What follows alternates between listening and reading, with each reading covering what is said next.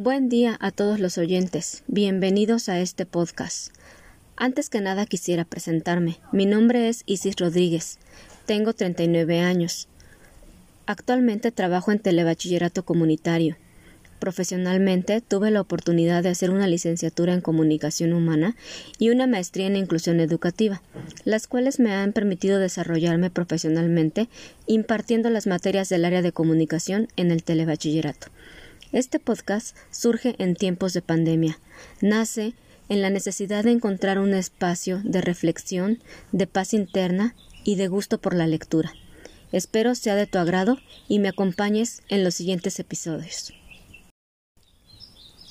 El libro que quiero compartir con ustedes el día de hoy se llama La Rueda de la Vida y es de Elizabeth Kubler-Ross.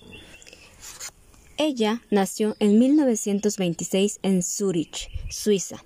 Ella y sus hermanas eran trillizas. En 1957 se graduó como psiquiatra en la Universidad de Zurich y en 1958 se instaló en Estados Unidos. Elizabeth Kubler-Ross recorrió el mundo pronunciando conferencias y recibió más de 20 doctorados honoríficos. La revista Time la incluyó entre los 100 científicos y pensadores más destacados del siglo XX.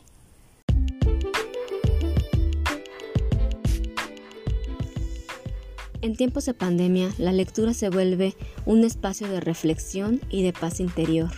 Es muy difícil en esta psicosis colectiva despertarte todos los días con un pensamiento negativo, con miedos y preocupaciones de si algún familiar cercano va a contagiarse de COVID. A través de este libro me invitó a hacer dos reflexiones importantes. Una de ellas es entender la muerte como un proceso natural de la propia vida. Como seres humanos tendríamos que aprender a estar listos cuando algún familiar cercano tenga que partir. Y también entender que la muerte es una etapa más del proceso de todo ser humano. Por el otro lado, aprender a vivir con la simpleza de la vida, aprender a valorar todos los días el despertarnos, el poder respirar, el poder tener contacto con la naturaleza, el poder mirar el cielo, el poder estar cerca de nuestros seres queridos y el poder convivir también con otros seres vivos que nos hacen tener un día maravilloso.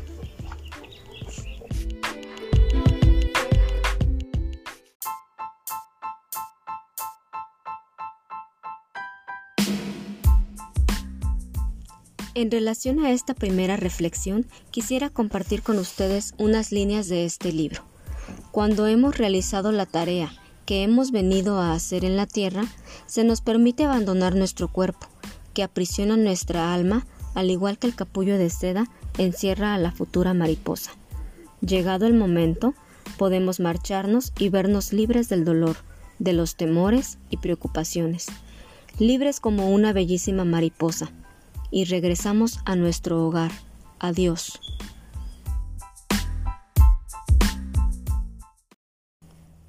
Muchas gracias por acompañarme en este primer episodio. Espero que haya sido de tu agrado y que las reflexiones que compartimos a través del libro La Rueda de la Vida te hayan servido. Te invito a que me acompañes en el segundo episodio, en el cual hablaremos del libro de Daniel Javid, Inquebrantables. Estoy segura que será de tu interés. Hasta la próxima. Buen día. Hoy vamos a platicar de la literatura moderna, época del neoclasicismo. Surge en oposición al estilo, géneros y temas cultivados durante la época barroca. Retoma los clásicos del Renacimiento para exponer sus ideas reformistas e ilustradas. Al comienzo del siglo XVIII se inició la literatura neoclásica. El neoclasicismo recupera los principios del arte clásico, dando importancia a lo sencillo y pasa a una etapa nueva, creando así una manera nueva de escribir y de pensar. Entre sus principales características destacan el culto a la razón. Presenta un arte más accesible y con menos pretensiones. El neoclasicismo da gran valor a lo científico y a lo social. Sus obras destacan con un fin didáctico y moral, por lo que el tipo de pensamiento que desarrollan es crítico y objetivo. Sus principales exponentes prefieren textos tipo ensayo y fábula, en donde redactan temas sobre la moral, el bien común, político, social y económico. La fantasía y la imaginación ceden por completo ante lo real y lo natural. Algunos de los autores destacados son Juan Meléndez Valdés, Félix María Samaniego y Leandro Fernández de Moratín. Conclusiones.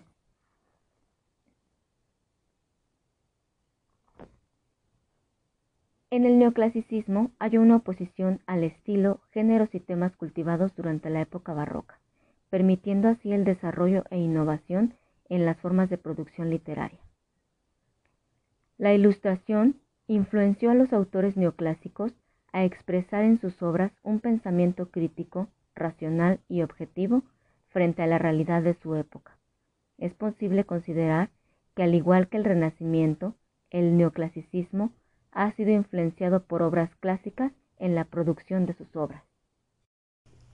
Hablemos de Andrés Bello, autor destacado de la época del neoclasicismo. Andrés Bello López, Caracas 1781, Santiago de Chile 1865.